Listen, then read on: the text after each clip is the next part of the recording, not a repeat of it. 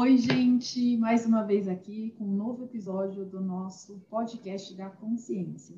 Eu sou André Emboaba, consteladora familiar e terapeuta integrativa, e estou aqui com a minha companheira Luísa. Elu, com você. Oi, gente, eu sou Luísa Brião, sou astróloga e terapeuta holística, e eu vou apresentar o nosso convidado de hoje, que vai falar sobre tabus do dinheiro em família, um tema polêmico aqui, vamos, vamos conversar bastante. Então, o Fabiano Calil é economista, psicanalista, planejador financeiro e ele atende famílias há 20 anos, acolhendo as questões e dores que encontramos na vida econômica, pessoal e familiar. Bem-vindo, Fabiano. Obrigado, Elu. Oi, obrigado, Andréia. Obrigado a todos que estão aqui. Obrigado pelo convite. Mas já aproveitando aqui, Fabiano é um grande amigo de muitos anos. Nós viemos, a gente veio nessa jornada do autoconhecimento, a gente se encontrou pelo caminho, fizemos um curso de renascimento juntos. E naquele momento, para quem conhece a minha história, já leu ali o meu e-book Como a Constelação Mudou a Minha Vida, tem uma passagem, né, onde eu falo dessa, dessa história da constelação. E ele foi uma das pessoas que me conduziu a outra constelação na época, mas mais para o lado financeiro, porque ele conduz a gente nesse lugar. Eu estava no lugar que eu conto para vocês que eu estava quebrada de novo, né? Eu quebrei uma empresa em 2010, mais ou menos. Estava num lugar de muita dor, de depressão, né? De não saber para onde ir. E ele realmente foi uma peça-chave né, nesse meu lugar, dessa dor, desse desespero de quando você está, às vezes, nesse lugar de, de, de muita dívida, de, de não saber o que fazer e para onde ir. Às vezes alguém de fora vem e te mostra uma luz ali que você não estava vendo e que estava estampado na sua frente. Foi aí que eu entrei de volta no mercado internacional de educação, que ele foi muito claro, né? Depois de uma bela conversa, nunca vou esquecer, ele falou assim: o que você está esperando para mandar o seu currículo para as escolas internacionais? Com essa sua bagagem, você vai ser contratada rapidamente e você vai, pelo menos, ter o seu sustento. E foi aí que eu entrei para o grupo inglês, na época, o GUS, e eles me contrataram em, acho que foram duas semanas eu estava contratada depois da minha conversa com ele, porque não me passava pela cabeça a ideia de voltar, né, de, de tomar uma atitude, pelo desespero que eu me encontrava naquele momento. Então, essa história dele ser economista e psicanalista, né, ajuda muito as pessoas nesse quesito aí de você entrar naquele lugar de total desespero, muitas vezes, e ele te traz aquele, né, aquele, aquele acalento e aquele mostrando mesmo os caminhos que você pode tomar para sair do buraco que a gente muitas vezes se coloca. Fabiana, eu sou muito grata, você sabe, né? Somos amigos desde então. É, você realmente foi um, dos divisores de água aí na minha vida, de, me ajudou muito naquele momento, foi essencial para esse meu trilhar não estou aqui à toa, né? Você fez parte dessa minha história, faz parte. Eu sou grata, então é uma honra ter você aqui com a gente. Palavra é sua, meu amigo. Obrigado, André. Aqui, introdução generosa, boa. Eu vou pegar esse gancho, então, para a gente começar a falar, é, acho que um tanto disso, né? De como é que a gente pode. Eu gosto de trazer um traço muito diferente para quem olha para a questão do dinheiro que tem uma diferença muito grande entre cuidar da dívida e cuidar da endividada. E aqui foi uma escolha de a gente cuidar aqui da endividada, da empreendedora, da investidora. E a gente não cuida de dinheiro, a gente cuida de gente. Eu acho que essa é a primeira lente importante, né? Foi uma descoberta também no meio do percurso. Eu tinha certeza que eu ia cuidar de gestão de patrimônio, não de pessoas. E pessoas sempre fizeram parte da minha vida foi aí que eu fiz uma escolha, né? E faz toda a diferença a gente saber a causa daquilo, por que, que aconteceu, o que, que sente. E a gente, claro, depois de muitos anos, a gente pode colocar isso é, de uma maneira, é, até para contar, e acho que isso é importante, as pessoas que passam por nós, né? E não é que passam por nós porque a gente faz isso, mas porque a forma como a gente enxerga, elas não voltam a ter dívidas, né? Porque a gente ajuda que ela encontre a causa e ela construa o caminho e a gente não vem com as fórmulas mágicas, porque para quem está de fora é fácil fazer dúzia de contas. É fácil dizer e acusar ou falar você pegou o juro errado, pegue o juro correto, troque uma dívida mais cara por uma mais barata, alguma coisa né, nesse sentido. Mas para quem está de dentro não é, e a gente sabe que não é, e as dores são muito mais profundas, e a gente também sabe que Alguém que às vezes leva cinco anos no endividamento não sai em cinco dias. E a gente também sabe que vão levar alguns anos para sair desse processo, mas que encarar esse processo. É dolorido encontrar esse processo. Aqui eu queria introduzir a temática, talvez, da nossa que a gente trouxe para hoje, né? Os tabus de falar em dinheiro dentro de família. E um dos maiores tabus que a gente tem até hoje é a dívida, né? Quando, e principalmente, olha que curioso, para os homens. Os homens evitam contar dentro de casa que estão endividados. E isso Nossa. vira um segredo, e é um segredo perigosíssimo, né? Porque um começa a se endividar, mas eu gosto sempre de lembrar que quando vivem juntos, são sócios afetivos e são sócios patrimoniais também. E quando um não conta o que está acontecendo, quando eu não conto que eu tenho dinheiro, é um, tem um risco. Mas o risco de não contar que eu tenho dívidas, ele é diferente, né? Porque o outro vai ter que responder junto comigo muitas vezes por essas dívidas. E aí eu queria trazer sempre o, o porquê que a gente não conta, né? O, essa que eu acho que é a nossa grande temática, o que que nos faz ter esse tabu? E eu queria voltar um pouco na nossa história, falar um pouco da história, da cultura da nossa sociedade, que ali talvez esteja guardado um tanto que nós homens éramos entendidos, certo modo, de alguma razão, como os que saíam para caçar e os provedores. E as mulheres, olha que curioso que a gente esqueceu esse pedaço que eu gosto de relembrar, a gestão do patrimônio, do dinheiro da casa era da mulher, sempre foi. Então a administração dos recursos do lar era da mulher e fazer dinheiro era do homem. E, e até aí esse papel era bem resolvido. Não tinha confusão entre um e outro. A gente vai chegando mais perto do século XXI homens e mulheres passam a caçar, homens e mulheres passam a fazer a gestão do dinheiro e a gente se atrapalhou bastante. O que é se atrapalhar bastante? Mulheres sentem culpa de ganhar mais que os homens. Homens sentem vergonha de ter que fazer a gestão do lar, porque eles, eles acham que deveriam saber fazer planilha, mas posso dizer que na maior parte dos casos nós não sabemos fazer as contas. A gente sabe fazer dinheiro, é uma coisa, não é que a gente sabe fazer dinheiro, a gente sabia sair para trabalhar saber sair para trabalhar é muito dif diferente de saber fazer dinheiro, porque fazer dinheiro, eu gosto de trazer uma diferença nossa no Brasil e para um americano, o americano make money. E se você fala para o americano que ele perdeu dinheiro, ele fala, e agora? Ele fala, eu faço de novo. E um brasileiro, ele ganha dinheiro como se fosse uma mágica, e o oposto do ganhar é o perder. E aí já vem das crenças que depois ele pode falar mais para a gente o que, que isso marca em nós, que eu acho que eu ganho, logo alguém tenha a chavinha para me fazer perder. Né? Mas esse tabu que ele começa a nascer, e ele começa, tem um outro traço nosso, de uma maioria cristã, e tem uma questão de uma leitura muito equivocada na minha visão do meu conhecimento até então, que é de colocar o dinheiro como pecado, né? e o dinheiro que a gente pode traduzir como energia, como uma coisa bacana, talvez a André possa trazer um pouco mais disso, de que essa, essa é uma confusão, né? algo muito delicado, então como é que a gente trata o empreendedor, como é que a gente trata as pessoas que têm dinheiro, a gente deixa de ter os bons exemplos deles, do fazer, etc e tal, e a gente sempre diz, e aí volta nas crenças, né? É ladrão, deve ter sacaneado alguém, e aí a gente vai ficando no nosso lugar muito limitado de ter dinheiro, e aqui nasce junto com essa questão dos tabus, os efeitos que uma mulher que não consegue assumir, ela se boicota em dívida. Alguém que não consegue superar o pai que teve dinheiro, e André vai poder falar mais disso, o que, que ele faz? Ele se boicota e quebra. Ou ele faz do jeito que ele vai ser demitido. E tudo isso tem a ver com o tabu de eu poder ser, entre aspas, mais bem sucedido do que meu pai. E quem disse que meu pai não queria isso de mim? Que eu posso fazer mais dinheiro que o meu companheiro e quem disse que ele não vai ficar bem com isso? Pode ser novo, mas ser novo não significa que ele não queira.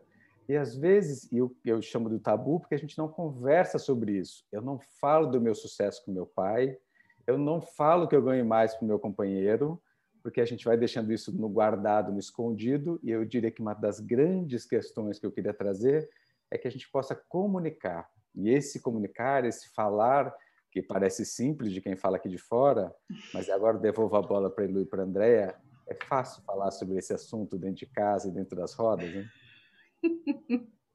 Nossa, e é engraçado que se você tá feliz, né, com dinheiro, entre no grupo de amigos, você tá, se você tá feliz com o que você tá ganhando, tá tranquilo, parece até que tem um problema, porque todo mundo gosta de reclamar, né? Eu acho que isso já vem aqui com as crenças e muito também do padrão cultural do brasileiro, né? Tipo, se você for conversar com alemães, né? Eu já morei com, com, com gringo, assim, eles falam quanto eles estão ganhando, né? Ali no café da manhã normal.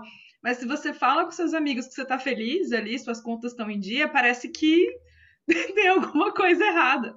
Né? Só você está satisfeito. E eu, e eu digo isso assim, lembrando de situações e de descrições também de pessoas que ganhavam muito mais que as outras, mas que reclamavam por um padrão cultural né, da reclamação. Tipo, dinheiro sempre com essa energia da crise, de ser alguma coisa dolorida. E aí já né? mistura, já bagunça toda a energia, né?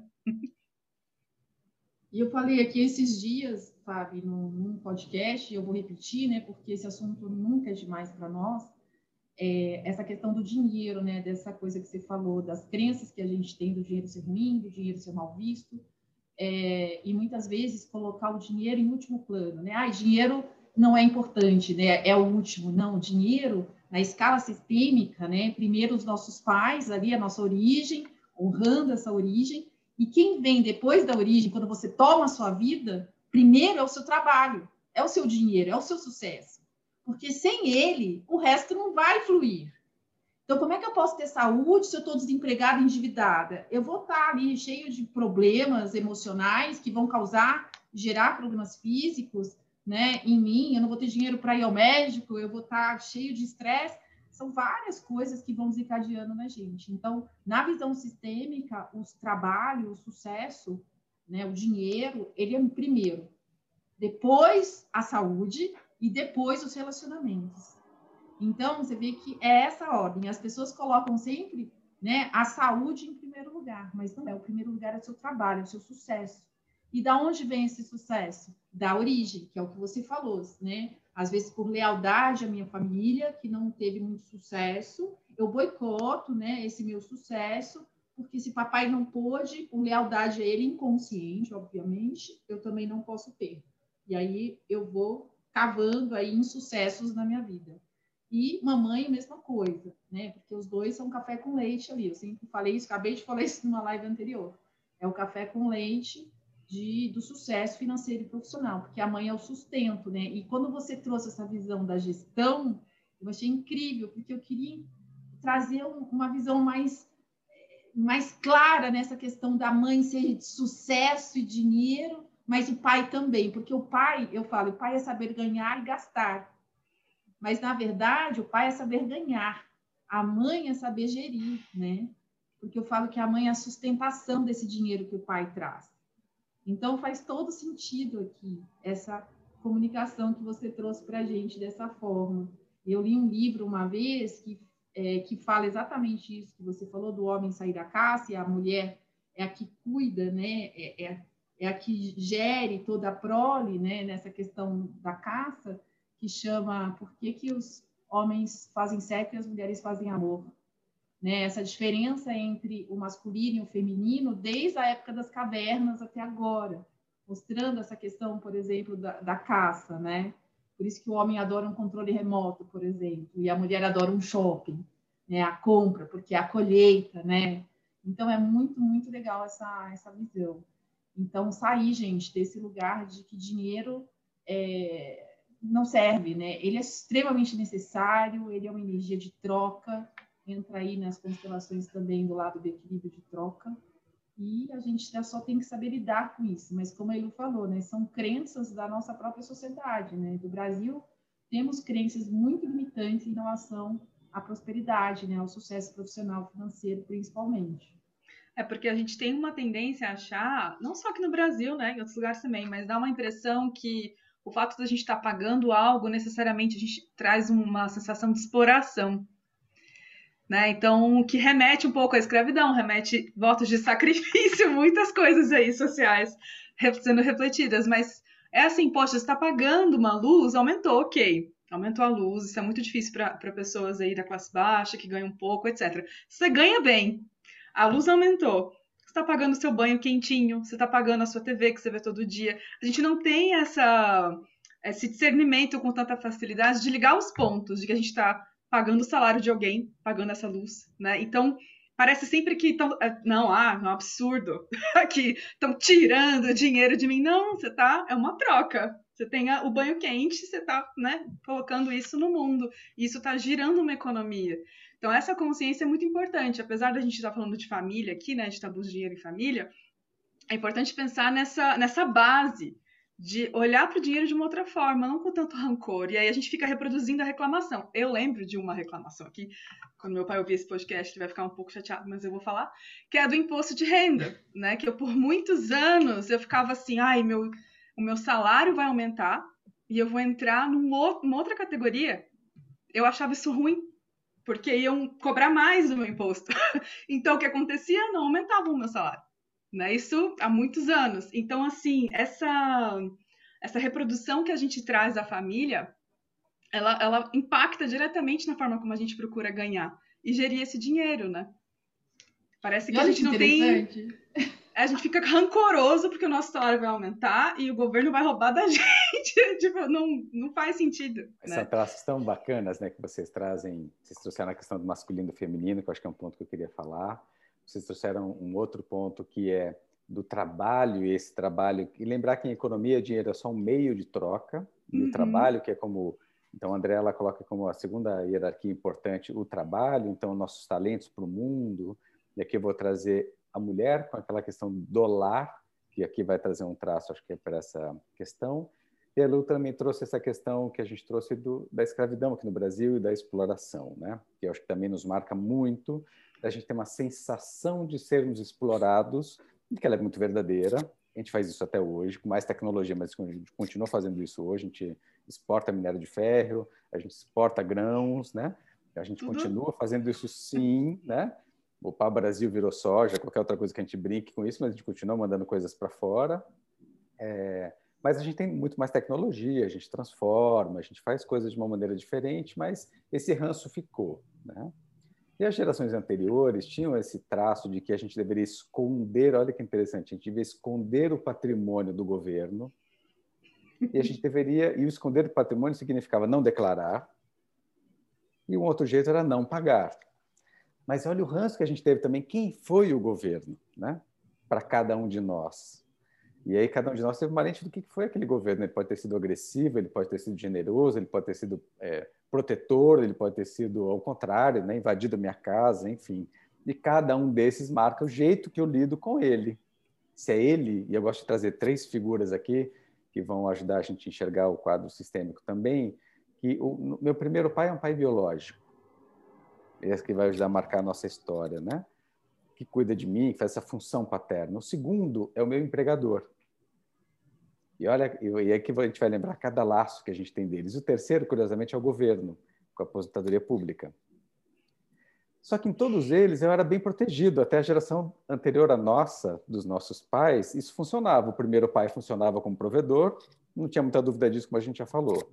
O segundo pai funcionava bem, era um cara que me empregava ao longo da vida inteira, funcionava muito bem também, obrigado. E o terceiro pai também funcionava bem, que eu me aposentava, seja funcionário público ou CLT. Aquela aposentadoria era suficiente até as gerações anteriores, porque o nível de consumo deles era muito diferente. E os nossos avós e bisavós morriam muito cedo. Então, essa aposentadoria dava conta, eles morriam cedo. E os três pais exerciam essa função, os três entidades, né? é, forneceu essa, essa função paterna de uma maneira muito clara. Hoje já não é verdadeiro. O pai biológico, às vezes, eu não conheci, ou ele saiu de casa muito rápido, porque as pessoas se separam muito rapidamente e brigam, e às vezes quem exerce essa função, aqui eu vou incluir o masculino e o feminino, é a mulher, que fica com os filhos por uma questão cultural. Então, a moradia dos filhos às vezes acontece de ficar ainda com a mãe, isso ainda está lá nos nossos no direito, né? muitas vezes ainda tentam colocar essa questão. Ao homem um cheque, à mulher os filhos e a casa, ainda tem isso, simplesmente dê um cheque. Então ela fica com, com essa toada, mas ela também paga as contas, porque às vezes ela já era quem ganhava mais, então ela faz a função masculina e feminina de ser a do lar, né? de ser a mãe turista e também de prover a casa, essa mistura que eu estou querendo trazer aqui. Depois a gente tem trabalhos que eles são muito mais transitórios, e, e o emprego formal diminuindo, então a função paterna também está se esvaindo. E a nossa questão da aposentadoria, a gente já sabe que, primeiro, que a social, ainda que ela esteja pública, ela já não é suficiente. Então, isso é muito bonito, porque tem uma frase na psicanálise que é muito bacana, que é ser um pai suficientemente bom e uma mãe suficientemente boa, e não pai ideal, como as gerações anteriores foram. Então, um pai suficientemente bom, como André escuto dela muitas vezes, é quem te deu a vida. Isso já foi incrível prover você até os 45 anos de idade já não está fora da curva. Aquele emprego que fica para sempre hoje já não é, é, o oposto de liberdade. E um governo que te paga para todo sempre, que vai te manter, também deixa de você querer viver a sua vida. O que é longevidade para quem está hoje em dia, né? E aí eu queria trazer aquela questão do trabalho que a Andrea colocou e vou conectar agora com dinheiro. O que é uma pessoa dolar? Eu escuto pessoas da nossa geração e eu pergunto nas conversas de família: o que fazia sua mãe? Minha mãe não fazia nada, minha mãe era dolar. Então, uma mulher falando da sua própria mãe, que a mãe não fazia absolutamente nada, e eu queria lembrar só o trabalho, tá? Então, vou, vou transcrever o job description de uma senhora chamada Dolar. Ela lava, e lavar, não sei se todo mundo sabe o que é lavar roupa, estender roupa, etc e tal, passar roupa. Ela, né, cozinha, ela faz compras, ela cozinha, ela guarda, ela lava louça, etc e tal ela mantém tudo isso funcionando, ela cuida dos filhos, cuidar dos filhos é educar, levar para a escola, vestir, comprar vestuário, etc. E tal, cuidar da casa, dos pets, se houver, etc. E, tal, e cuidar do marido, para que o marido saia para trabalhar, etc. E tal. Coloque, eu brinco no século XXI, é bom a gente falar disso. Muitos casais ainda fazem esse acordo que eu digo que é muito perigoso, então, os casais estão bem, os dois estão lá, masculino e feminino operantes, os dois escolheram uma carreira e estão caminhando, e aí eles fazem aquele acordo do passado, ela abre mão da carreira dela, ele vira o provedor e ela vira dólar. Eu brinco com eles o seguinte: se essa criatura, sua companheira, sair de cena, quantas pessoas você precisaria contratar para suprir aquilo que ela faz?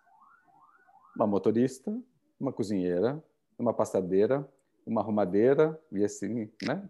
E uma terapeuta, vamos pensar algo por ali, né? E uma amante. Só para a gente colocar alguma coisa no pacote. Fora isso, eu pergunto sempre é, o custo de oportunidade daquela mulher que abriu, exatamente na hora que você investiu na sua carreira, ela abriu mão disso. E quanto é que vale a recolocação dela no mercado?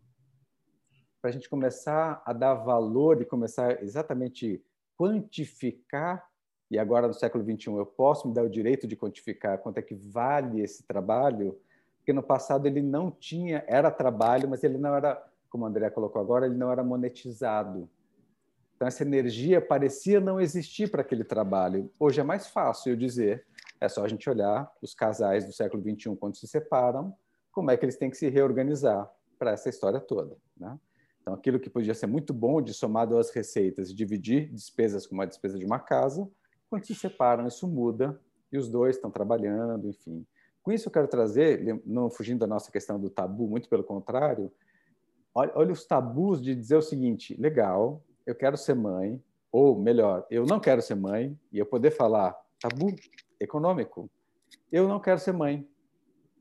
Ou eu quero ser mãe, mas eu não quero abrir mão da minha carreira, ou outra que é mais pecaminosa ainda, eu gostaria de abrir mão da minha carreira, eu homem, e eu cuido das crianças. Mas vamos olhar o que a gente escuta nas cozinhas das nossas casas. Ela vai sair para fazer um treinamento de 15 dias nos Estados Unidos. Meu filho, isso não vai dar certo. Minha filha, você vai abandonar seu marido e seus filhos para ir lá?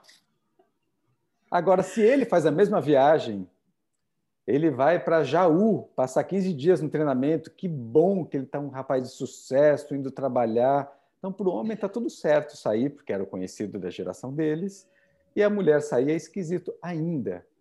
Então, esse tabu está nas cozinhas das nossas casas ainda nos dias atuais. Ainda. Eu gosto de dar um exemplo e brincar, quando eu falo, então, por um filho meu ir lá lavar louça, e vou isso no interior do Nordeste, onde é a família da minha mãe, diz assim, você está criando seu filho para quê? Isso não é trabalho para menino. Isso é do meu filho mais velho. Então, assim, na cabeça deles, homem não lava louça. Homem não mexe nessas coisas. E mulher também não participa de roda de homem de conversa, né? Então, isso ainda vive entre nós. A gente está numa geração de transição, que é um privilégio para nós, mas nós somos a geração do meio do caminho. As novas gerações, quem tem aí 18 anos menos, para eles está isso melhor resolvido.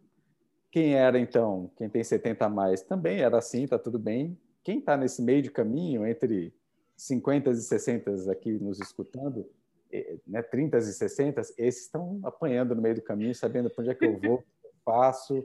Eu nem sou analógico, nem sou digital, né? Vocês Nossa, Fabiana, é, é, eu fico pensando aqui em todas as mulheres, e aí eu, né, assim, que escutaram. Ah, você está se divorciando, mas não é porque você estava trabalhando muito, né? Ai, minha filha, você trabalhava muito. Como se a culpa fosse necessariamente da mulher, porque ela está trabalhando muito. Quantos casos eu já ouvi assim, né, em atendimento de amiga. Então isso é muito forte, muito forte para a mulher ainda, né? E para o cara também.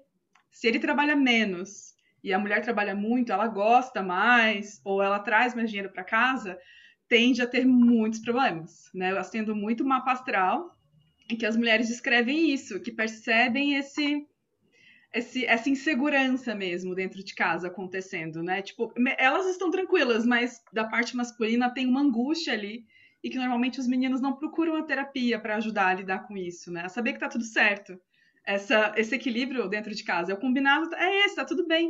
Esse né? autoconhecimento não tem mesmo, né? E eu queria trazer esse lá, fizeram uma pesquisa não faz muito tempo com as executivas, e o número para mim foi muito chocante, alguma coisa perto de 70% delas abriria mão da carreira se passasse o príncipe do cavalo branco. Sim. Para bancá-las, para elas poderem tal. E eu falei assim, caramba, olha isso ainda, né?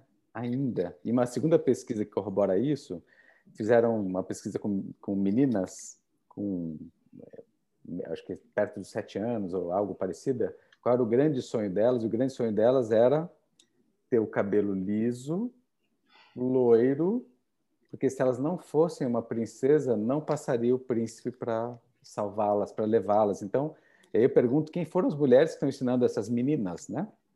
senão as mesmas que estão dizendo que abririam mão da carreira em nome disso, para dizer que eu acho que sim tem a dor no homem, porque o homem se sente vagabundo, né? Fala assim, bom, também ele nem pagava as contas, ele nem né, trabalhava, ele nem como se essa fosse o único lugar, né?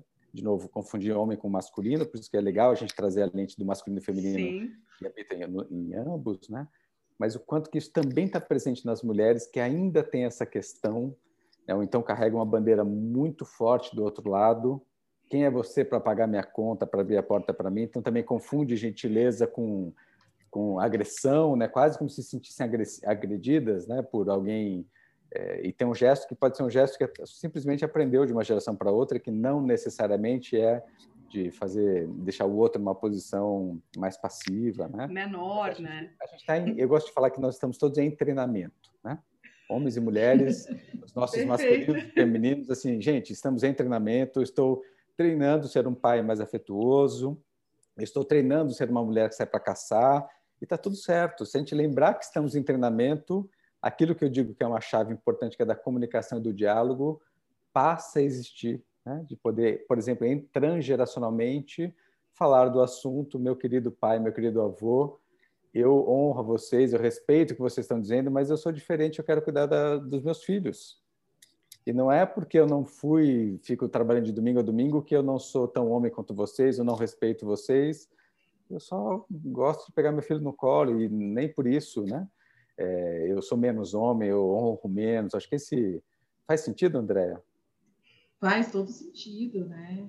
a igualdade e a gente eu trago isso também com muito afinco em tudo que eu faço no sentido de homens e mulheres assim porque hoje existe uma bandeira do feminismo muito forte que é muito legal e importante né mas existe também dentro dessa bandeira algumas linhas que excluem o homem e não adianta não é a gente não está aqui para excluir a gente está aqui para incluir tudo e equilibrar todo esse sistema né? Então, eu falo assim: os homens também precisam ser olhados por outro ângulo e também precisam de cura. Né? Não basta só defender, colocar a mulher numa redoma de vidro. Né? Não tem como, a gente não, não tem como existir a vida sem o masculino. ainda não, eu falo assim, ainda não inventaram a famosa mãe de chocadeira, né? Não nasci de chocadeira, eu nasci de um masculino e um feminino. Então, é em compreender esses dois lugares e compreender que é isso. A gente vem aí de gerações e gerações com uma característica, né, com crenças, com valores diferentes do que a gente está construindo agora, que a gente tem que respeitar os nossos nossos antepassados que tinham essas crenças, que tinham essas essa forma de ver tudo isso, e a gente ter, a, né, a constelação traz isso com muito, muita clareza, né? Pedir a benção mesmo, vou fazer um pouquinho diferente de vocês daqui para frente e fazer diferente, depende da gente fazer diferente. E a gente tem essa, esse poder de fazer diferente, né? E a gente tem um lugar que eu queria trazer também, outra lente, que aqui vale para os casais, que a gente está agora numa geração que é diferente das gerações anteriores, que tudo era muito conjunto, né? Eu lembro que quero só lembrar que esses papéis eles eram mais definidos. A gente teve duas questões importantes. Ficamos mais individualizados no sentido que os núcleos estão longe. Então, não, nunca foi uma mulher sozinha para dar luz, né? Tinha um grupo de mulheres ali junto, assim como tinha um grupo de homens para fazer com que aquele homem tivesse um trabalho, e hoje a gente está muito solitário. Vou separar solidão de individualidade, né? E a gente ainda tem uma confusão nos casais que assim tinha ele e ela, vou usar uma família tradicional doriana ainda, tinha ele ela, ele indivíduo, ela indivíduo. Eles se casam e aí acabou o eu e o ela, só existe nós. Esse é o primeiro pecado, porque não existe mais individualidade. E o pior é quando vem as criaturas que eu chamo depois, que não tem nem eu, nem ela, nem nós, só tem eles. E os casais, do ponto de vista do dinheiro, isso é muito estereotipado. A gente tem vários sintomas no mercado financeiro, por exemplo, dos pais terem é, complementação de aposentadoria, previdência para os filhos não terem para eles próprios. Então, só lembrar do, do, avião, primeiro a máscara em mim, depois da minha criatura pequena. Porque eu sou o provedor dela, eu sou o responsável, né? Se eu apagar, ele só vai ver como é que desencarna um adulto para ele desencarnar daqui a cinco minutos, porque é isso que vai acontecer se eu colocar a máscara primeiro nele. Então, como que eu cuido disso? Então, somos dois, e eu gosto sempre de colocar uma dinâmica dentro dos atendimentos a casais e a famílias, de entender quais eram os sonhos individuais e continuam sendo os sonhos individuais de cada um. E olha que interessante, Elu, as mulheres e os homens, as mulheres mais ainda, os homens demoram um pouco para falar, mas falam, as mulheres passam dias assim sofrendo, mas numa sofrência gigante. Mas está falando para ter sonho só meu? Não posso nem incluir ninguém, nem meu marido, nem meus filhos. Isso está errado, Fabiano. Então, isso, mas nem, pelo minha mãe, eu posso pelo menos levar minha mãe no meu sonho? Não, é só seu. E assim, quando eu falo do, do que é o egoísta, eu sempre falo, a gente não pode ser. Tem um livro que eu gosto, ele fala de infidelidade obrigatória e outras deslealdades, da Regina Navarro Lins. Ela fala assim: você não pode ser fiel a um outro sendo infiel a você mesmo. Então, quando eu respeito os meus desejos, os meus anseios, eu sou capaz de respeitar um outro. E aí, é, o convite que eu faço é que, então, mantenham-se os indivíduos e somem aqui aos casais, sim, e que tenham os filhos, mas lembre que continua existindo um casal. O segundo exemplo que a gente vê quando tem filhos é que os casais deixam de fazer coisas para eles e fazem para os filhos. E aqui a gente tem um outro. Os nossos avós não conheciam desejo. A geração anterior conheceu o desejo, mas projetou nos filhos. E nós conhecemos os desejos, sabemos realizar os desejos, mas a gente ainda projeta nos filhos. Então, ainda tem muitos pais que queriam fazer intercâmbio, não fazem e mandam os filhos, que nem sempre querem. Eu digo para os pais: façam vocês uma viagem, Tá, mas eu já tenho tantos anos de idade. Vá você. Não fica querendo mandar seu filho porque você não fez. E aqui eu estou colocando os tabus porque eu deixo de falar dos meus desejos, das minhas vontades, achando que se eu for eu, não existe mais nós. E que se nós, casal, saímos para sair para dançar numa quinta-feira, somos maus pais. E aí essas criaturas coitadas e tal, como se esquecessem como é que foram feitos, né? E por que que mantém esse casal junto? E lembro que os filhos são passageiros, né? Eles estão num período e se der tudo certo eles saem de casa. O casal potencialmente, se se escolheram, poderiam continuar juntos, né? Os pais que não liberam seus filhos para seguirem o seu destino, eles mantêm seus filhos crianças no sistema. E eles não têm força para entrar. Né? Então, você já deu mais do que o suficiente. É claro, né? Vamos falar de famílias dorianas. Ah, para uma família desestruturada, gente, só a vida bastou. Você chegou até aqui, você está vivo, olha para frente, segue adiante. Olha para trás, agradece a vida que recebeu e ó, linha, né? Para frente. E a vida muda. Eu sou prova disso e quem conhece minha história sabe. Para quem veio de uma família doriana, pelo amor de Deus, corta o cordão e também segue, porque os problemas são parecidos do mesmo jeito, com menos dor. Mas a dor vem de deixar os pais, ou os pais deixarem os filhos seguirem, mas a pessoa não segue, ela não tem força para seguir adiante. Né, Elu? A gente tem muitos casos assim de clientes, né, que a Elu manda para mim nesse sentido de cortar esse cordão. E as é porque vem uma famílias Pode, não, é porque vem uma busca muito, assim, por uma segurança que na verdade não existe. Não existe uma segurança de fora. Você tem que criar a sua própria segurança, a sua própria estruturação. E aí a gente fica. Faz parte, a gente dá um pavor sair de casa. Sair de casa dos pais. Fala, meu Deus, mas e se acontecer? Aí você vai ter que se virar e vai, e vai ter que né, pagar suas dívidas e, e dar um jeito. Você, sozinho. Mas, geralmente, Isso... o filho que tem esse medo, como a Elu está falando, é o filho que tem muito suporte. Sim. Né? Aquele, aquele pai que trata o filho, né, que solta o filho e que fala vai para a vida, o filho cria essa condição com muita facilidade. Por isso que as pessoas que tiveram mais problemas dentro de casa, geralmente têm uma facilidade aí de ir para o mundo. Isso não quer dizer que ele vai ter sucesso, gente, é diferente, né? A gente tem uma facilidade de encarar, de, de ser resiliente, de passar os, os obstáculos, não quer dizer que a gente vai ter sucesso. Mas os filhos que têm esses pais super protetores não têm força de ir para a vida. É pensar que, por exemplo, quando você pega uma pastral, né, e tem lá as áreas da vida. Então, todo mundo tem 12 áreas da vida. A área da vida do eu é oposta à área da vida do outro, né? Então, é uma gangorra. Você tem que estar sempre ali se assegurando desse eu, desse seu, dessa sua individualidade, né? Então, aí, a, o caso do Fabiano, falando sobre o relacionamento, as pessoas colocando muito ali no outro já tá perdendo ali uma energia, que é importante dar uma equilibrada sempre, né? Mas a área da vida da família é oposta diretamente à área da vida do propósito, que é o ponto mais alto do céu quando você nasce. É o ponto lá que tá todo mundo olhando quando você nasce. Né? Então, assim, se tem muitos elementos nesse mapa na área da família, a pessoa muitas vezes fica querendo levar para o mundo aquele, aquelas expectativas, né, de um lar muito gostosinho, por exemplo. Então tem que estar tá muito gostosinho para a pessoa ir para aquele lugar, né? Então é interessante esse equilíbrio, não é ignorar, rejeitar. Que bom que seus pais podem te ajudar, né? Que bom aproveita esse aprendizado.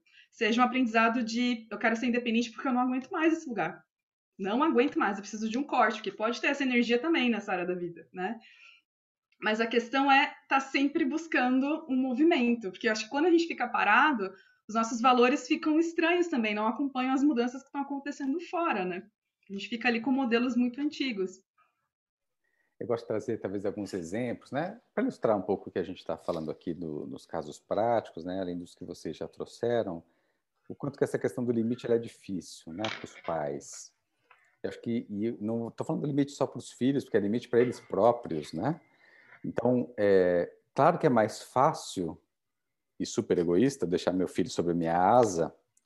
E aí eu pergunto se quem tem medo é o filho de ir para o mundo ou se é o pai de deixar o filho ir para o mundo, né? E quem vai se sentir incompetente se o filho não der certo? Como é que eu banco meu super filho com todo o meu super investimento?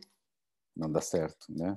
Eu paguei as melhores escolas, eu fiz tudo e ele não deu certo. Então, cadê essa capacidade de frustração que frustração é um nome muito moderno para a coisa que eu queria dizer, que é a capacidade de olhar para o mundo real como ele é. Para aquele filho como quem ele é, né?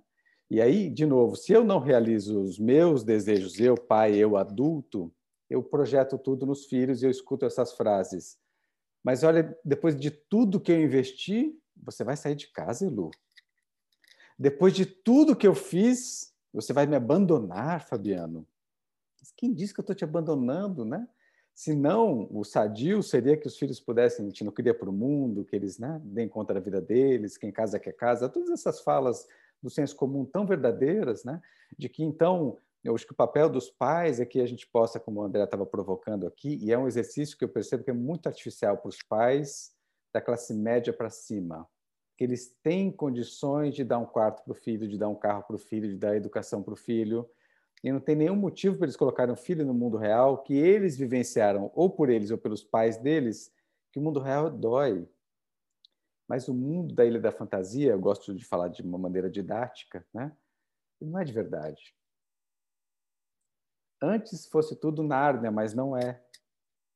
Então, o mundo real é para esse que a gente precisa prepará-los, e a gente só prepara deixando ir para o mundo com todas as incertezas. E tudo que a gente não quer nesse momento, né? É de deixar alguém na incerteza disso que a gente não sabe. Mas ele vai voltar vivo? Não sei. Mas vai dar certo o relacionamento? Não sei. Mas vão tratar ele no primeiro emprego dele? Não sei. Provavelmente não muito. Mas bem melhor do que você foi tratado lá atrás. Porque as condições são outras.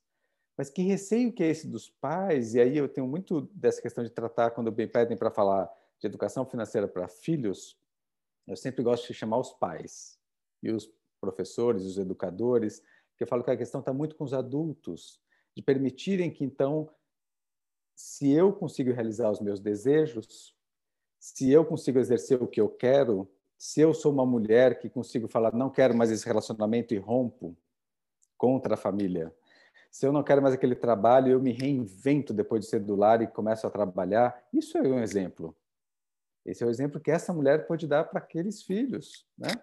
para aquela geração, ela fazendo e não ela sofrendo, que então já que eles estão aqui, coitados, eu não vou trabalhar. Ah, enquanto eles estão aqui, eu não posso sair. Você não é exemplo para os seus filhos quando você faz isso. E ao contrário, como o André estava falando, você cria uma situação reféns uns dos outros. E agora eu vou colocar o sintoma nos filhos. Tem medo da entrevista de trabalho, mesmo sendo mestre falando quatro línguas, tem medo de uma entrevista de trabalho. Por quê? Porque nunca foi colocado à prova no mundo. Tem medo de uma relação afetiva, por quê? Frustra. Eu falo que eu quero fazer uma coisa, o outro fala não. Quem é você, dona André, para me falar não, se minha mãe sempre me disse sim? Que mulher é essa que tem direito? Ou que homem é esse que não dá tudo que eu quero se meu pai sempre me deu? Então, que modelos de pais, e aí eu vou separar um pai do amigo, a função paterna, a função materna, né?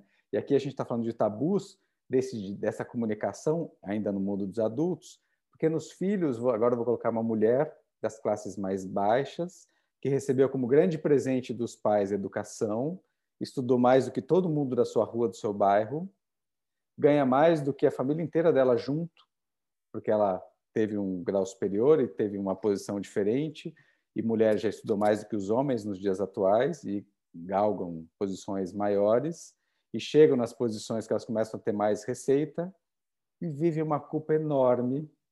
E olha o sintoma que perverso e aqui eu quero trazer o perverso, que para mim nasce nos pais, né? André depois me dá essa lente, Elu também. Elas dizem o seguinte: eu não vou sair de casa porque eu não posso abandonar minha mãe. Lembra que essa fala era da mãe. Ela nem espera a mãe fazer essa fala, ela fala antes. E ela diz: eu ainda não me casei porque eu não acho justo, depois de tudo que meus pais me deram, eu abandoná-los assim. As que vencem essa etapa e se casam morre de culpa, tentam compensar os pais de todas as formas, criam uma lambança de um jeito que é ajuda, e, e às vezes eu coloco ajuda e falo assim, mas você gasta quase metade do seu orçamento ajudando familiares, então eu não consigo ler de outra maneira, não estou dizendo que não possa, de novo, vamos desconfundir aqui doação, de ajuda aos familiares, de culpa, que é o que eu falava dos tabus. O jeito como é feito, uma coisa é uma pessoa ter uma necessidade, eu ajudo.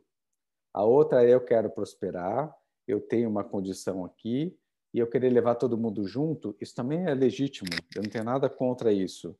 Agora, não realizar os meus desejos e ficar aqui de alguma maneira, eu gosto de dar para mim o sintoma mais claro disso é que o meu cartão é nosso. Eu sou a primeira pessoa que teve acesso a um cartão, são tempos passados, e o cartão é da família. Todo mundo viaja, menos ela.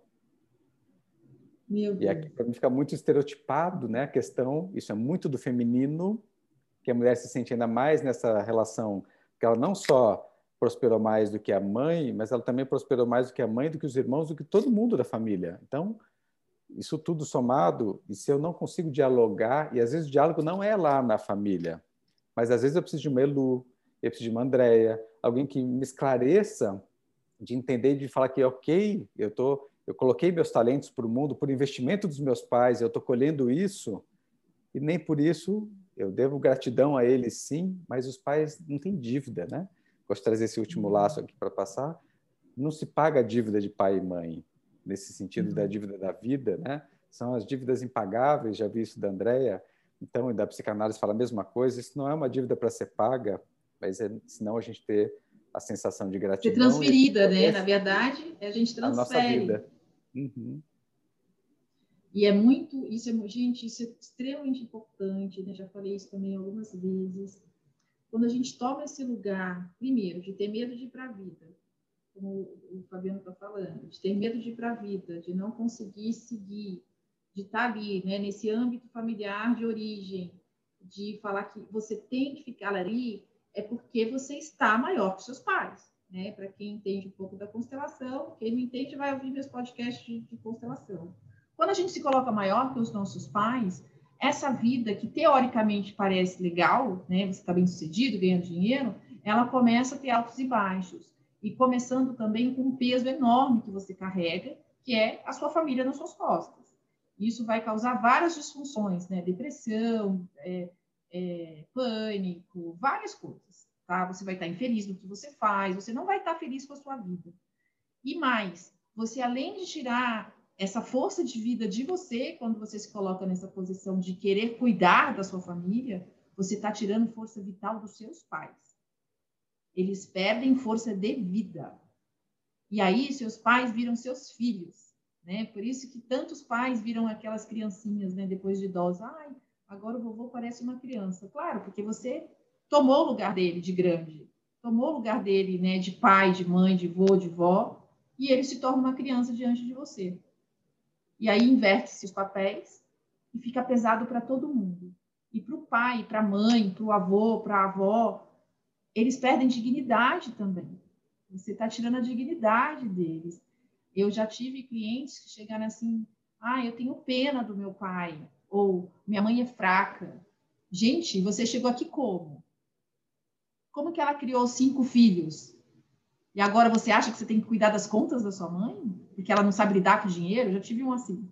Ah, minha mãe não sabe lidar com dinheiro, eu tenho que cuidar de tudo para ela. Por quê? E você chegou até aqui como? Se ela perdeu o marido tão cedo, a mulher era viúva. E ela fez como até hoje? até vocês terem idade para serem adultos e andarem com as suas pernas, né? Então, é esse julgamento, né? Esse lugar de que, principalmente, as pessoas que estudam mais e têm outras oportunidades que papai e mamãe não tiveram, se colocam nessas, nesse lugar de grande diante deles, de se sentir superiores. E aí os papéis se invertem. E aí vira uma infelicidade geral, porque não pensa que, mesmo os pais estando ali recebendo um conforto que talvez eles não tivessem se não fosse pela, por esse filho, eles estão se sentindo, sim, pequenos, endividados, envergonhados e humilhados inconscientemente. Porque nenhum pai, nenhuma mãe pôs um filho no mundo para ser sustentado por ele. Ele quer que o filho siga, que o filho prospere, sim, quer que o filho seja o melhor né, no seu trabalho, na sua vida, que constitua uma família. E como a gente compensa, que você falou né, na questão de retribuir aos pais? Filho não retribui aos pais, filho apenas dá um suporte quando for extremamente necessário. Meus pais vão passar fome se eu não colaborar. Tá bom, vou lá colaborar. Ou não, eu sou um milionário, meus pais, né? Eu quero dar uma casa nova para meus pais, tá bom.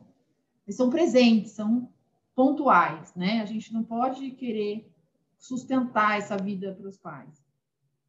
E, então, isso é um, é um problema muito sério, de um modo geral, de, de uma grande maioria das pessoas. Eu falo que é mais difícil as pessoas compreenderem que essas pessoas que tiveram bons pais, né, que os pais que deram tudo, que puderam ali, reconhecerem que não honram seus pais e fazem essa, essa lambança aí, do que as pessoas que tiveram dificuldades com papai e mamãe e conseguiram seguir adiante.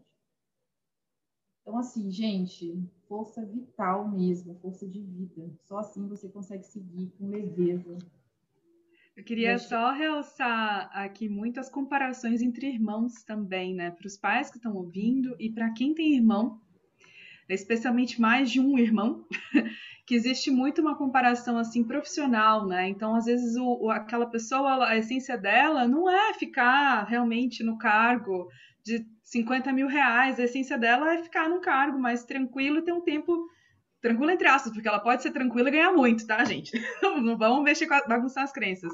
Mas é, o, é outra expectativa, não é esse salário, não é dessa forma, não é essa profissão, enfim e essa pessoa acaba sendo excluída, né? Eu atendo muitas pessoas assim, vejo vários problemas familiares acontecendo por causa disso, né? De pai comparando o filho.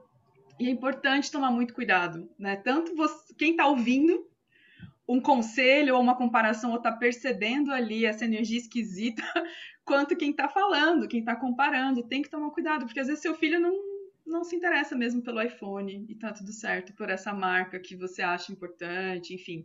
Né? Então eu vejo que isso causa muita dor também, né? Essa, essa todo mundo da minha família tem que gostar desses valores e não só valores filosóficos, mas valores financeiros, né? Então como assim meu filho não tem carro? Como assim meu filho não quer ser um advogado, um médico, né?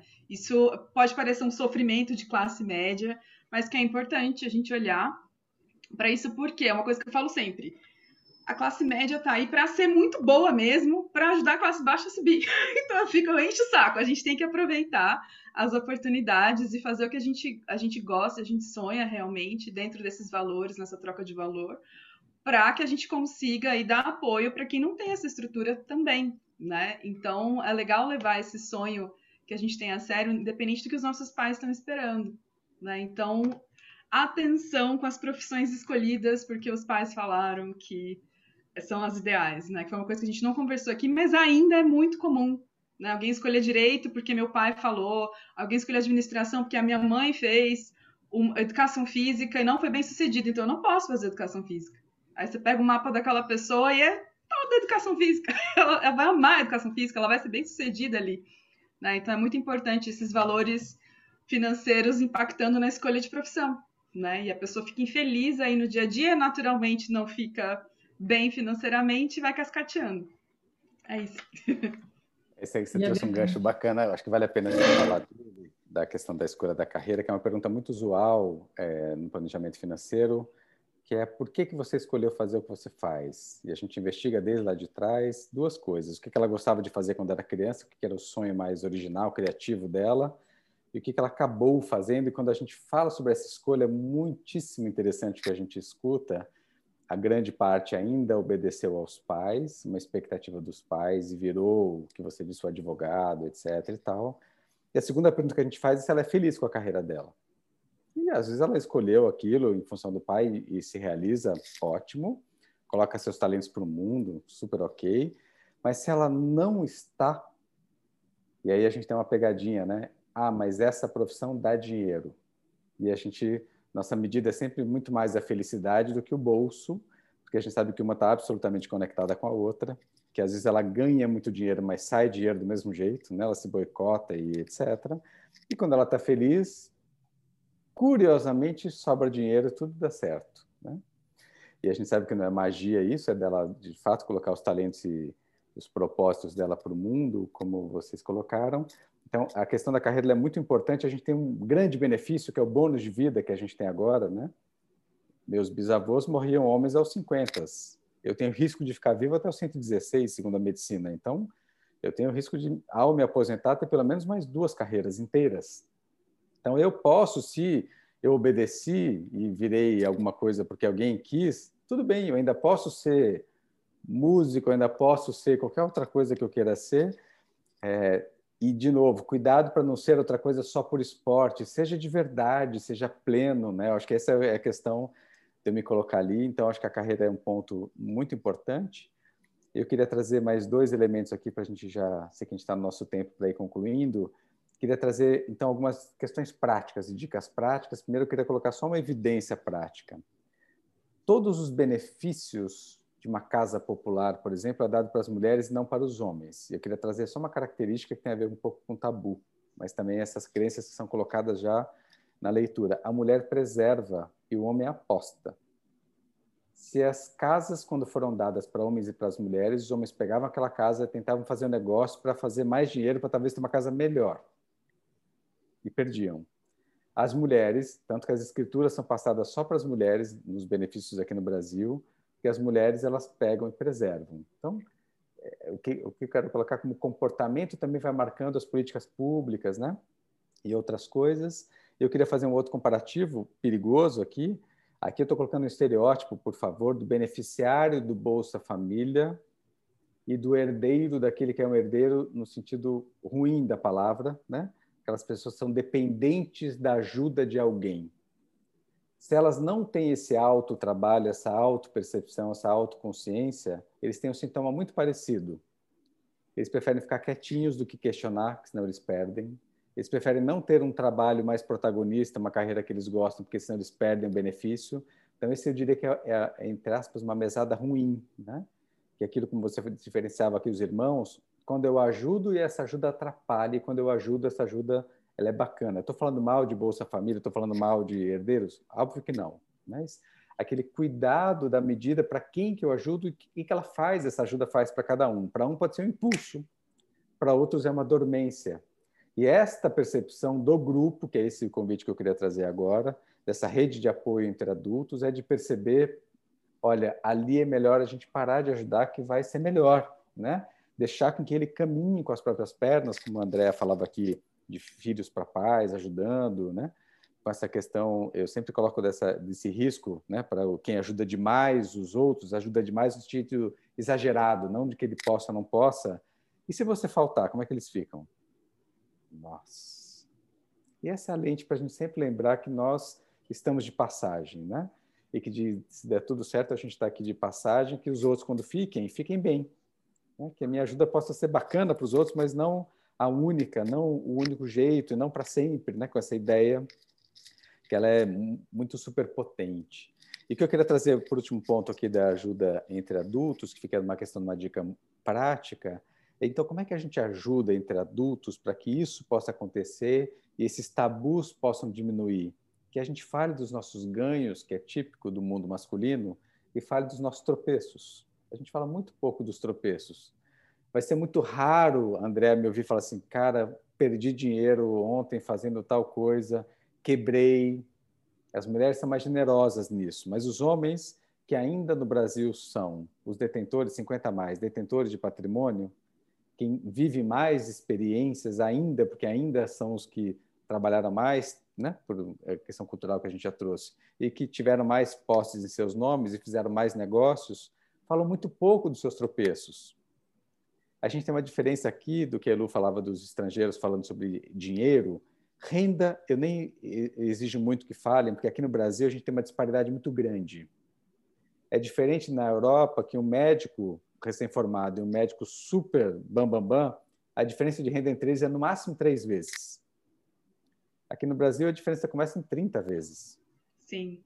Então, ainda é, de fato, é, o outro pode se sentir mesmo constrangido de ouvir o número um do outro. Então, aqui eu nem falo muito, mas das experiências por que um e outro passam. Então, como é que o empreendedor pode dizer das questões que ele colocou? Ele não precisa falar quanto é que ele fatura, mas como é que ele empreende? E o outro dizer quais são as dores que ele teve ao investir ou ao comprar o seu primeiro imóvel. Como é que a gente vai vivenciando isso? Como é que eu me tropecei com crédito? Como é que agora eu, uso o crédito de uma maneira melhor, mais consciente, mais sadia para mim mesmo? E são essas experiências todas de conversar com a esposa, conversar com o companheiro sobre renda. Eu não preciso falar necessariamente nem no casal quanto necessariamente cada um ganha, mas como é que a gente vai gerenciar isso aqui em casa? E os nossos planos comuns?